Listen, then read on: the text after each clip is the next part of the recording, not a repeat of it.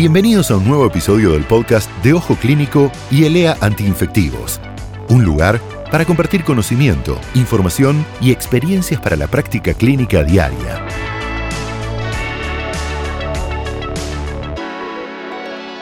Hola, ¿qué tal? Mi nombre es Jorge Levalle, soy médico infectólogo de la Sociedad Argentina de Infectología y soy miembro también del equipo de infectología del Hospital Ignacio Pirovano.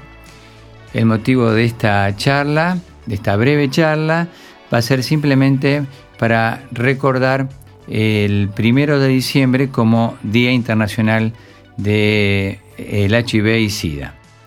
En primer lugar, quería constatar que este día tiene como finalidad poner en evidencia que la epidemia por VIH-Sida sigue vigente y está tomando distintas características que en un momentito vamos a corroborar.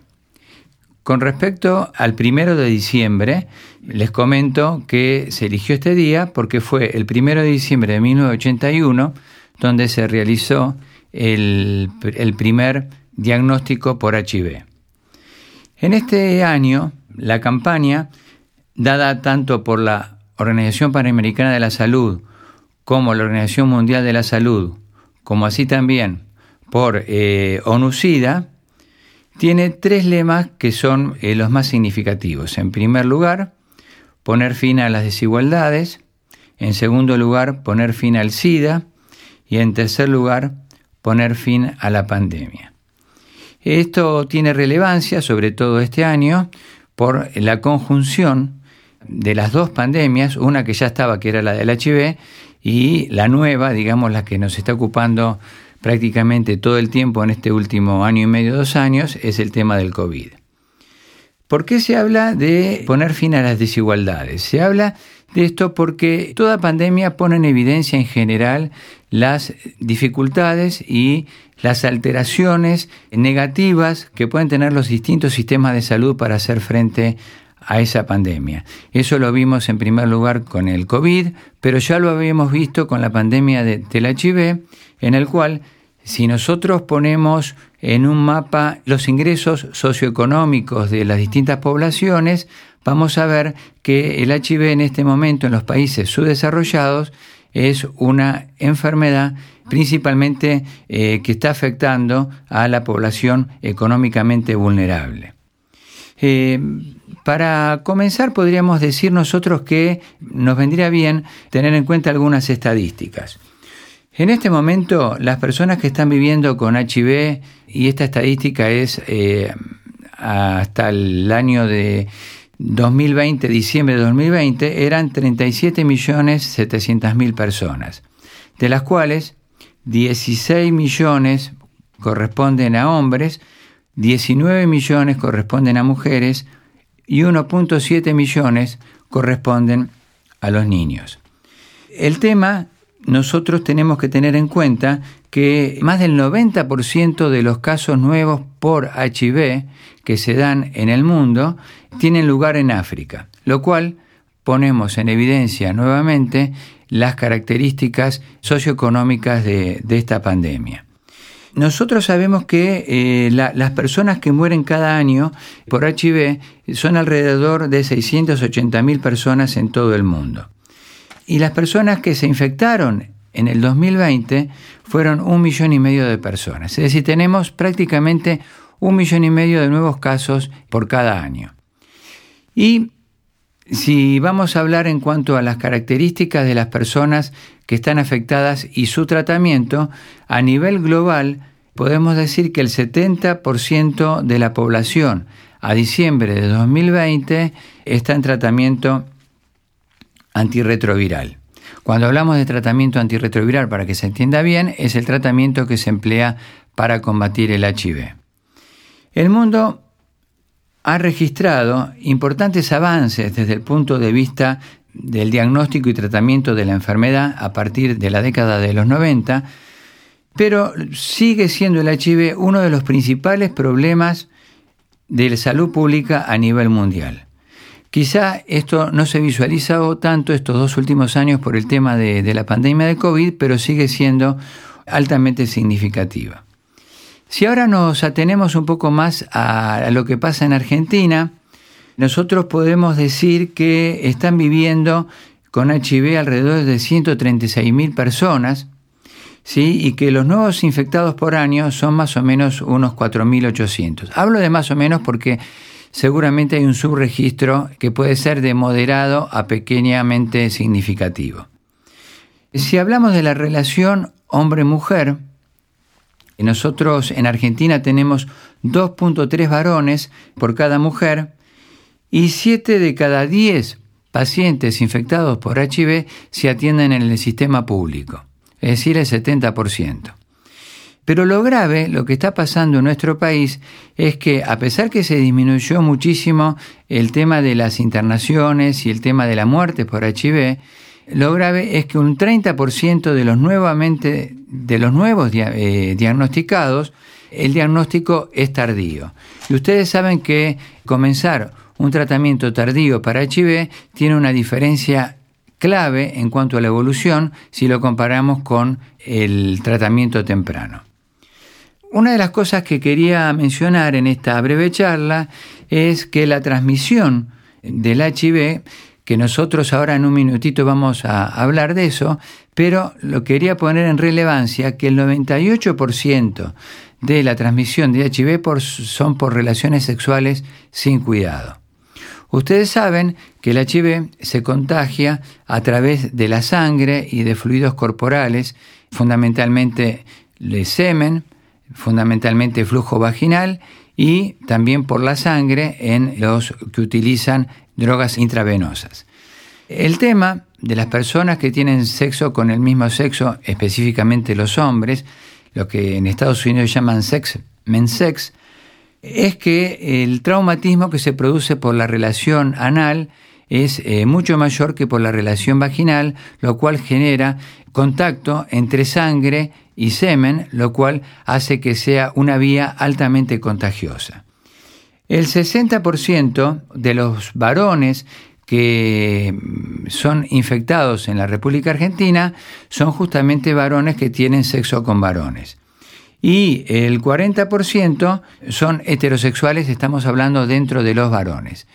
Acuérdense que esta enfermedad arrancó en, los 80 siendo estigmatizante para eh, los homosexuales. Ustedes recuerdan que los primeros casos fueron en San Francisco y el famoso nombre que se le dio, que fue la epidemia rosa, después se vieron que no era solamente rosa, sino tenía todos los colores porque los heterosexuales empezaron a tener una alta incidencia en la aparición de esta enfermedad.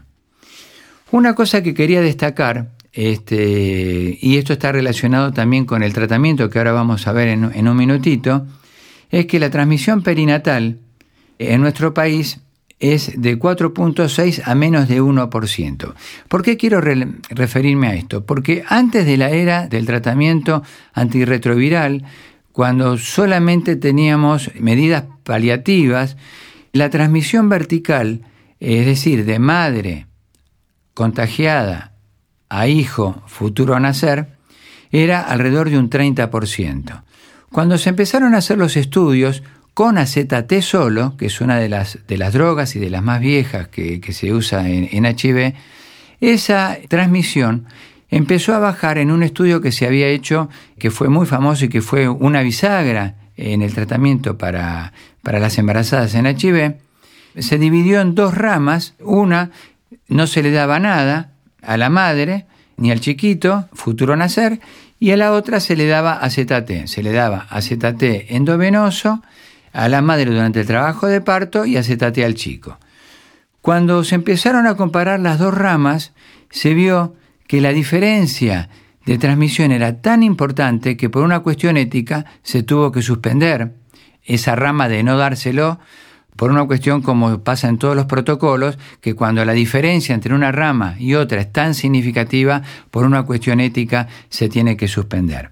En este momento, cuando empezamos a tratar a las madres, si vienen las madres, si son madres que ya vienen tratadas, por ejemplo, en nuestro servicio, quedan embarazadas y nosotros le hacemos, siguen con el tratamiento antirretroviral como corresponde, se le hace la carga de, de acetate endovenoso y después se le da acetate al chico, la posibilidad de contagio baja menos del 1%.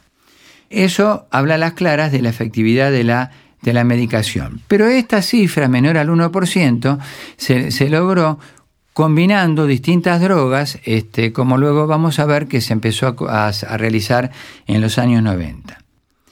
¿Cómo fue la evolución de esta enfermedad a través del tiempo? Bueno, la verdad, cuando arrancó esto, en general, los pacientes en el cual se le hacía un diagnóstico y tenía una enfermedad oportunista, que la enfermedad oportunista se llamaba una enfermedad que presentaban prácticamente solamente los pacientes que eran HIV positivos y que eran enfermedades que no eran habituales en la población general, toxoplasmosis, criptococosis, todas enfermedades muy raras que se empezamos a ver una reaparición de estas enfermedades a partir de la epidemia de HIV.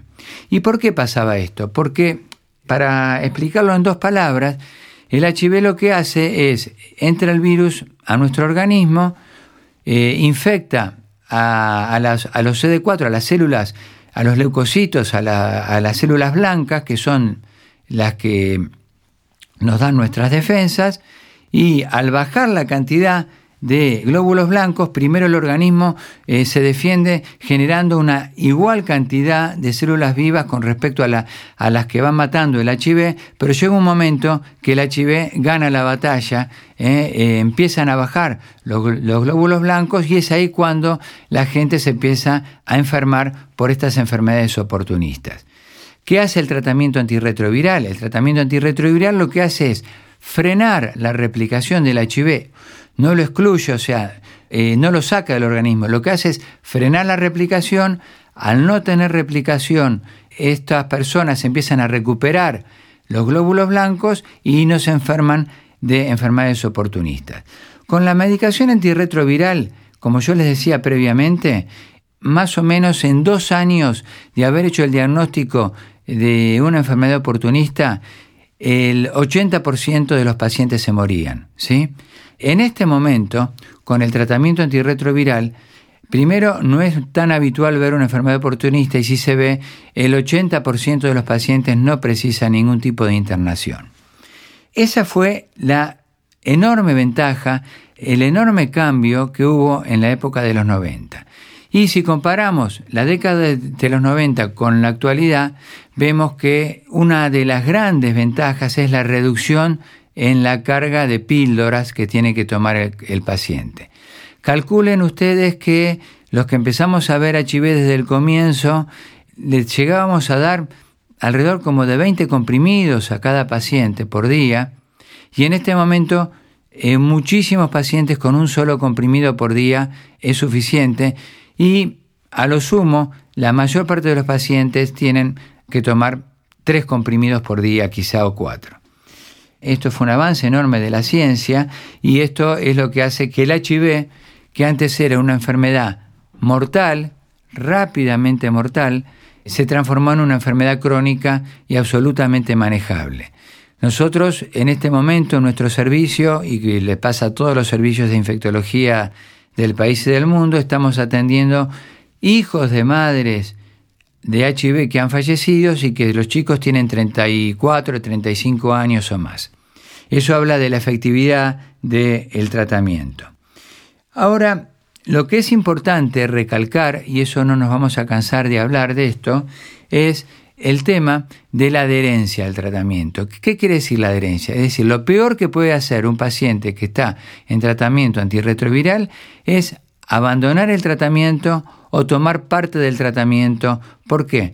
Porque acá lo que nosotros generamos con esta actitud es que el virus se hace resistente, toma la información de la medicación, se hace resistente y esa medicación no sirve. Lo mismo pasa, exactamente pasa lo mismo con la creencia que muchos pacientes tienen, bueno, yo tengo HIV positivo, puedo tener relaciones con otra persona que tiene HIV también. Eso no es así porque se intercambian los virus, cada virus tiene una información genética, una memoria genética determinada y sin, al intercambiarse los virus yo adquiero la información genética y toda la experiencia que tuvo el virus con respecto a las distintas medicaciones y me las pasa a mí y yo se las paso al otro, lo cual hace que estos pacientes no anden bien. Esto es importante tenerlo en cuenta como evolución, como tratamiento y cómo eh, nosotros podemos evitar que eh, nuevas personas se puedan llegar a enfermar. Una última cosa que quería mencionar, que ustedes van a, oír hablar probablemente, sobre todo los profesionales de la salud, van a oír hablar de que indetectable es igual a intransmisible. ¿Qué quiere decir esto? En lenguaje inglés es U es igual a U, en lenguaje castellano es I es igual a I, es decir, indetectable es intransmisible. Quiere decir que si nosotros logramos mantener una carga viral indetectable durante largos periodos, como mínimo dos años, es muy probable que a pesar de tener relaciones sexuales sin preservativo, esa persona no contagie. Esto nosotros tenemos mucho cuidado en transmitirlo porque tienen que ser transmitidos solamente a personas que nosotros sepamos que va a cuidarse permanentemente, que va a tomar la medicación y que va a tener todas las medidas de precaución adecuadas. Porque si esto se lo decimos a personas que no son adherentes o que no estamos seguros que vayan a cumplir el, tratamiento, es un arma de, de doble filo y por supuesto va a traer enormes problemas. Y una última cosa que quería mencionar en función del tiempo es este, el tema de la profilaxis post-exposición, que es altamente efectiva. ¿Qué quiere decir esto?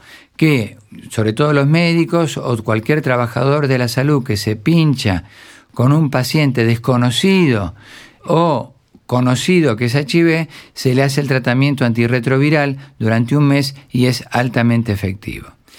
El problema es que esto no puede utilizarse tanto como la profilaxis post-exposición, como les acabo de hablar ahora, ni para la profilaxis pre-exposición, que es la profilaxis que se da previo a una relación sexual, ustedes pueden imaginarse que esto no puede utilizarse como método anticonceptivo, por supuesto, que es lo que es el gran peligro de la profilaxis pre-exposición y en menor medida de la post-exposición. Es decir, las drogas tienen efectos colaterales, por supuesto, como todo medicamento hay que utilizarlo con mucho criterio y eh, esto no puede ser utilizado como método anticonceptivo.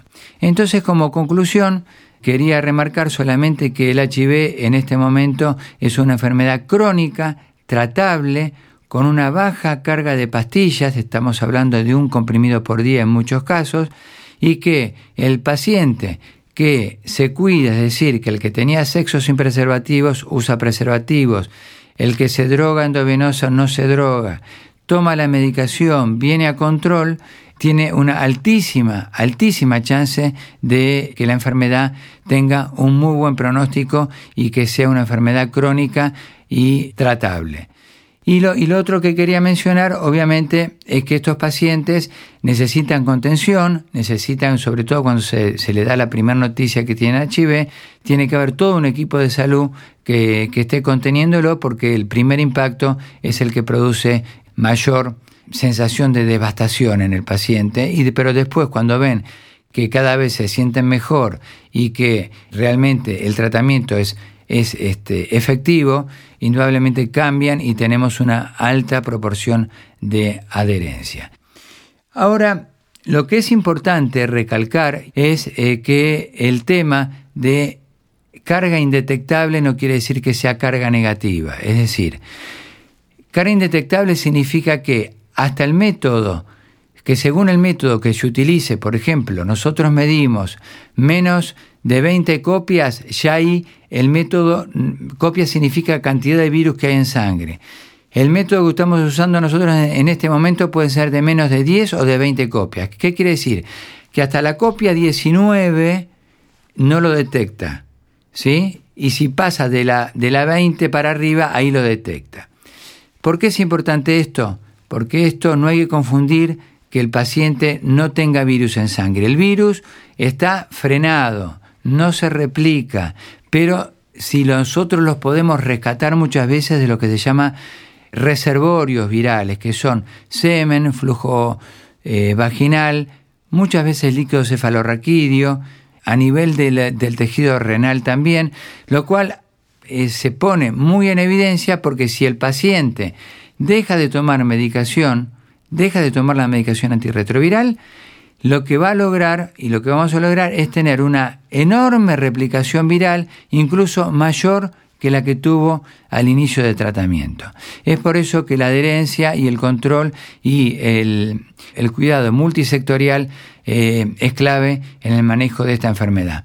Bueno, y esperemos entonces que estos tres objetivos que mencionamos al inicio de la charla, dado tanto por la OPS, OMS y UNUCIDA, que son pon fin a las desigualdades, pon fin al SIDA y pon fin a las pandemias, se cumplan en un plazo perentorio. Bueno, muchas gracias por escucharme.